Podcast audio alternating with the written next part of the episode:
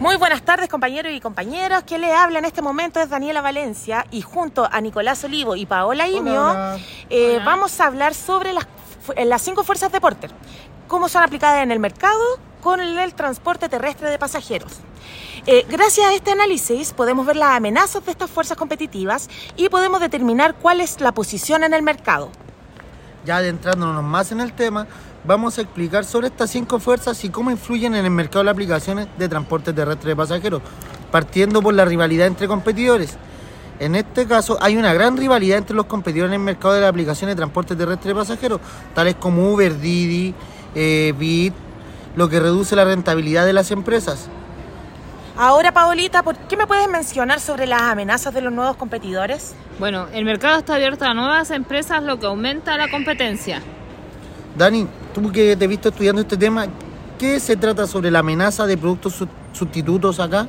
Mira, la amenaza en realidad, Nicolás, eh, de lo que podemos conversar es que existen distintos tipos de transportes terrestres de pasajeros, como el transporte público, taxis o los tradicionales que son los particulares. En este momento, como tú mismo lo habías mencionado, las aplicaciones Didi, Uber. Claro, claro, mira, también tenemos el poder de negociación de proveedores, que habla sobre las empresas de transporte tienen un gran poder de negociación, lo que reduce el margen de beneficio de las aplicaciones. Oye, Pau, ¿y el poder de negociación de los clientes? Bueno, los clientes tienen muchas opciones para elegir entre diferentes aplicaciones de transporte terrestre de pasajeros, lo que reduce el poder de las empresas. En este caso se representa a una nueva empresa que se integra a este nuevo mercado. Claro, como nueva empresa en el mercado de las aplicaciones de transporte terrestre de pasajeros, nuestra compañía se enfrentaría a una gran rivalidad entre competidores, lo que reduciría nuestra rentabilidad. Pau.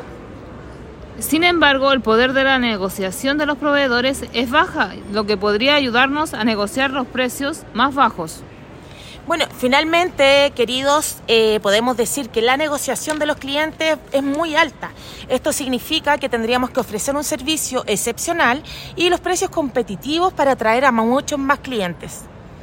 Como resumen de los puntos tratados en nuestro podcast, Bueno, la importancia de conocer las fuerzas de Porter para poder desarrollar una estrategia empresarial es efectiva en el mercado, las aplicaciones de transporte terrestre de pasajeros.